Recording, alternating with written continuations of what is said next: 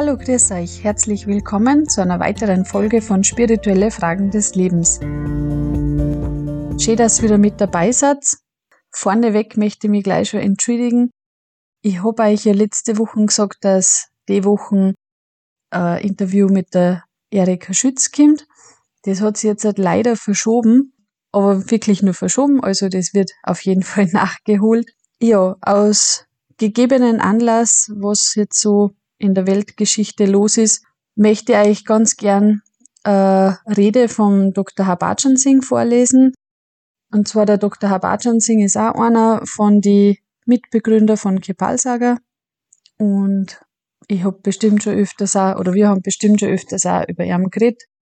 Genau, da möchte ich euch die Rede vorlesen, die er gehalten hat auf der UNO Menschenrechtskonferenz die was vom 14. bis 25. Juni 1993 in Wien gewesen ist. Also seine Rede war am 18. Juni 93.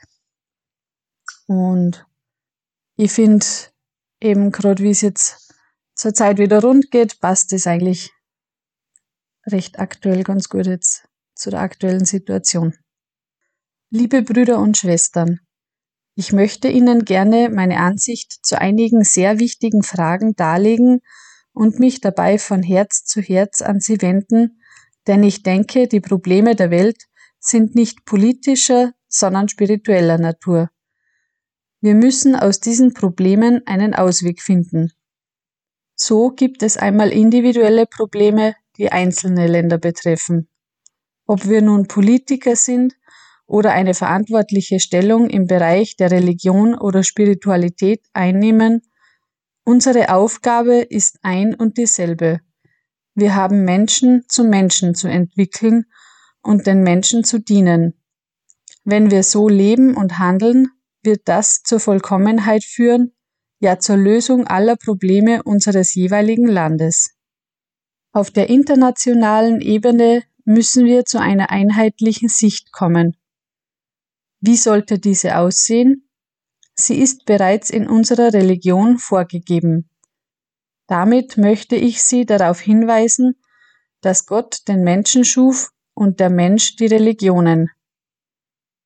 Nie in der Geschichte hat je ein kompetenter Meister eine Religion gegründet. Die Religionen wurden vielmehr nach dem Tod der Meister von den sogenannten Glaubensanhängern gegründet und diese schufen später sehr viele Begrenzungen innerhalb der Religionen. Die Probleme in der Welt heutzutage bestehen aufgrund dieser Begrenztheit und nicht aufgrund der eigentlichen wahren Religion. Was sind das für Begrenzungen? Jeder kennt sie. Der menschliche Körper ist der wahre Tempel Gottes. Alles ist im Innern. Er ist die wahre Bibel, die wahre Kirche, der wahre Koran, die wahre Gurdwara und der wahre Tempel. Der Mensch wurde als das Ebenbild Gottes geschaffen. Was sollten wir also erkennen?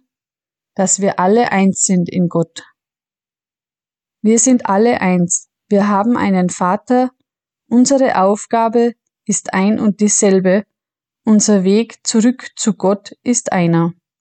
Und so sollten wir bei diesem Anlass der Menschenrechtskonferenz erkennen, wie Frieden in die Welt gebracht werden kann, wie wir all diese Angelegenheiten vollkommen bereinigen können. Wenn die Menschen sich über ihre verschiedenen Gruppierungen, Ismen und Religionen erheben und die Präsidenten, die Staatsoberhäupter über ihre Länder, besteht schon Frieden und auch die Menschenrechte sind dann gegeben. Die Menschenrechte liegen im Menschen selbst begründet. Alles ist dem Menschen eingeboren. Die Frage liegt in uns und die Antwort ebenso. Angenommen, Sie stellen mir eine Frage und ich gebe Ihnen falsche Antwort. Werden Sie mir nicht zustimmen, denn Sie tragen die richtige Antwort in sich. Der Mensch ist also in erster Linie Mensch und erst dann tragen wir die verschiedenen Kennzeichen wie Religionen, Nationalitäten und so weiter und gehören verschiedenen Geistesschulen an. Unsere Aufgabe ist jedoch, uns über die Begrenzungen zu erheben. Der zweite Punkt, den ich ansprechen möchte, es gibt so viele Probleme, die den Menschen entglitten sind. Und wenn wir uns auf diese Dinge versteifen, bringen sie neuen Hass und neues Blutvergießen in die Welt. Es gibt nur eine Lösung, vergeben und vergessen. Denn es gibt das Gesetz der Gerechtigkeit und das Gesetz der Vergebung. Das Gesetz der Gerechtigkeit kann in der Welt viel bewirken, aber was das Gesetz der Vergebung bewirken kann, kann das Gesetz der Gerechtigkeit niemals. Wer vergibt und vergisst, ist mutig und stark. Das Gesetz der Vergebung wird auch das Gesetz der Gnade genannt. Und wer vergibt, ist voller Gnade und liebevoll zu allen. Meiner Meinung nach sind das Dinge, durch die es uns gelingen kann, ganz aufrichtig, stark und positiv zu sein. All die Meister, die in die Welt kamen, lebten zu 100 Prozent für die anderen, und genau dasselbe ist auch unsere Aufgabe. In den heiligen Schriften heißt es, dass es eine Sünde ist, so zu leben, dass man über das Lebensnotwendige hinausgeht. Wenn wir wirklich in diesem Rahmen leben, können wir einiges für die Armen und Bedürftigen erübrigen und viele Probleme der Menschen überwinden. Mein letzter Punkt betrifft die Probleme der Frauen. Bisher habe ich es nie so gesehen, dass Frauen und Männer anders wären, denn der eine kann nicht ohne den anderen leben. Die Frau ist die Inspiration für den Mann und die Kinder und kann auch eine Inspiration für ihre Umgebung sein.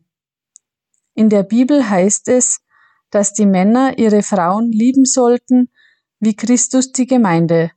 Was bedeutet das? Es ist etwas Wunderschönes, wenn man so lebt. Wenn wir wirklich so leben, wird es keine Probleme mehr geben in der Welt.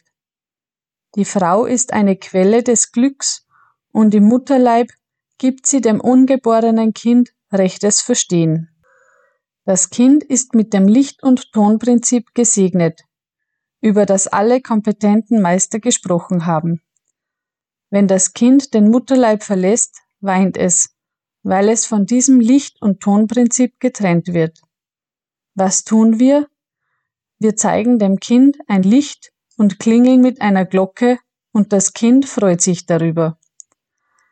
Was sollte man also in dieser Frage tun? Wenn die Frau weint, braucht sie die Liebe und Zuneigung des Mannes. Und wenn sie das nicht erhält, wird ihr Herz zu Stein. Und alle Dinge und die Menschen, mit denen sie in der Vergangenheit lebte, verlieren ihre Bedeutung für sie. Es gibt also eine sehr starke und positive Art zu leben, und so sollten wir leben.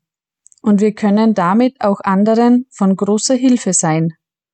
Seid vollkommen, wie euer Vater im Himmel vollkommen ist. Das sind sehr, sehr wichtige Punkte, denn all die Probleme der Welt entstehen aufgrund der verschiedenen Begrenzungen, die von den verschiedenen Religionen her rühren. Wenn man versucht, die grundlegende Ursache des Problems herauszufinden, sieht man, dass hier die Wurzel liegt. In dieser Hinsicht möchte ich Ihnen sagen, dass wir in dieser Welt eine ganz besondere Aufgabe haben und dass wir andere so lieben sollten wie die, die uns am nächsten stehen. Das ist der Weg, wie sich unser Selbst ausweiten kann, um die ganze Menschheit zu umfassen und um uns zu zeigen, dass wir wirklich Menschen im wahren Sinn des Wortes sind.